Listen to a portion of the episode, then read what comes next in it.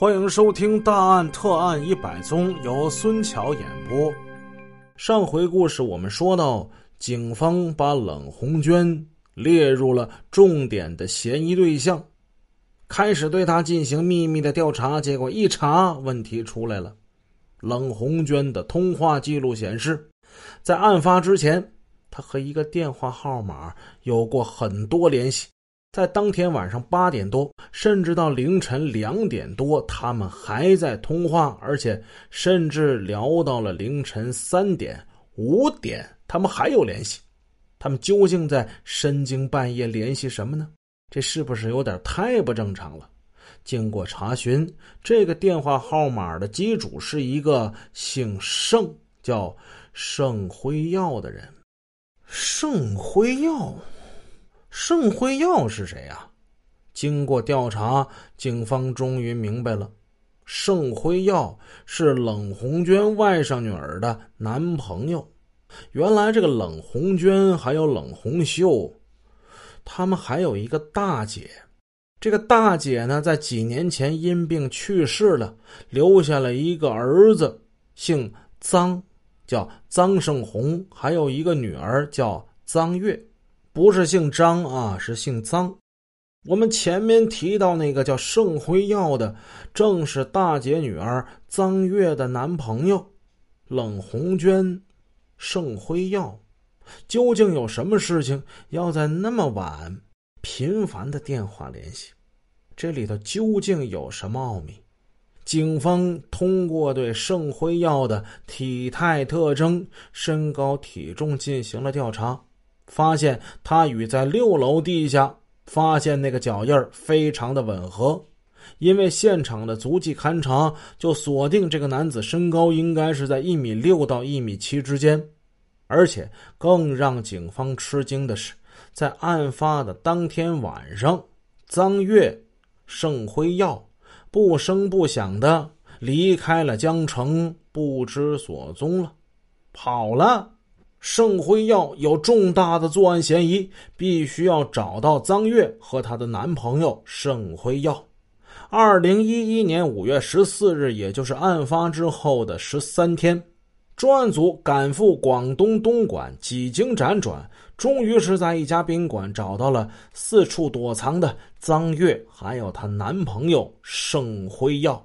没有费太大的周折，归案后的盛辉耀。张月和盘托出这起案子的真正元凶。原来，这起惊天血案的导演与策划者正是冷红秀的亲妹妹冷红娟。让人没有想到的是，冷红娟在归案之后，还供认了张月的哥哥张胜红也参与了作案。历时两周。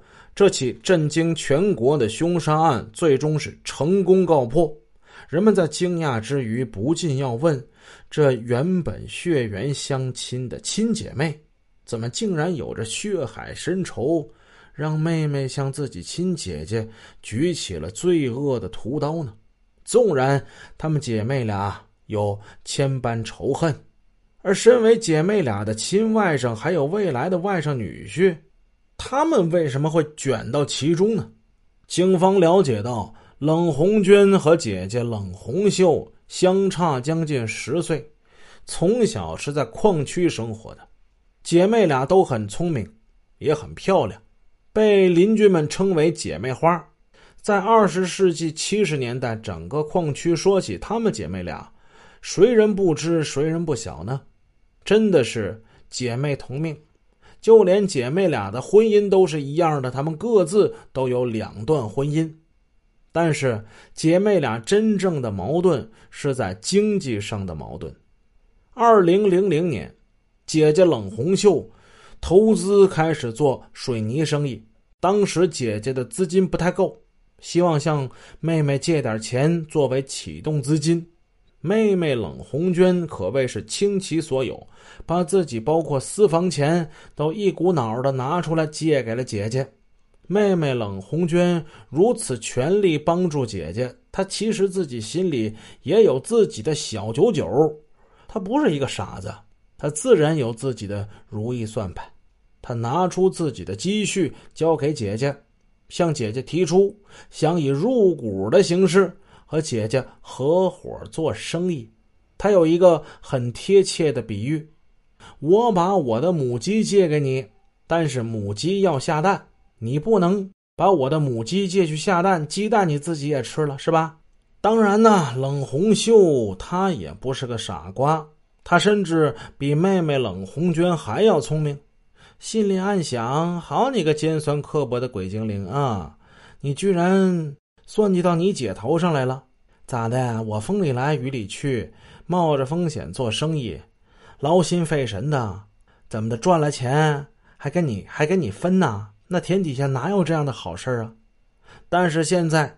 手头的确是钱紧，啊，那怎么办呢？只能是先把妹妹的钱给弄过来，待到手头宽裕以后呢，到时候再说不迟。就这样，这姐妹俩你打我的算盘，我走我的棋，各有一本如意经在各自心头。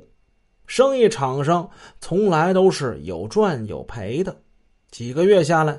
姐姐只对妹妹唉声叹气的说：“说生意亏钱啦。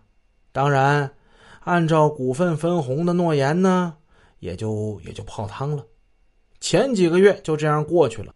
但是，姐姐后来的生意开始做的风生水起了，可赚的钱还是全都进了姐姐的荷包，这让冷红娟窝了一肚子的火。更让她生气的事情还在后边呢。”姐姐的生意越做越大，后来已经发展到房地产项目了。可是姐姐绝口不提股份的事儿，无可奈何之下，她再次提到了入股的事儿。冷红袖只是敷衍的说：“以后把工程款收到手之后，分一点给他。”但那其实只是一张空头支票而已。而冷红娟又能怎么办呢？后来。自己的丈夫在姐姐的工地上开始帮忙，起早贪黑，操心劳神，大事小事全都是她丈夫操办。姐姐甚至连以前承诺的工资待遇都达不到，有时候还拖欠着不给呢。每次发工资，妹妹都像是要小钱、说小话一样，极尽屈辱。经过几年打拼。妹妹认为姐姐应该已经赚了不少钱了，你经济条件已经大为好转了，都这样了，你不能对自己娘家人这么抠门啊！而且对母亲也不是太大方，你你就不想想你自己是怎么发的家？姐姐发家固然跟她精明强干分不开，可怎么说自己也有一份功劳啊！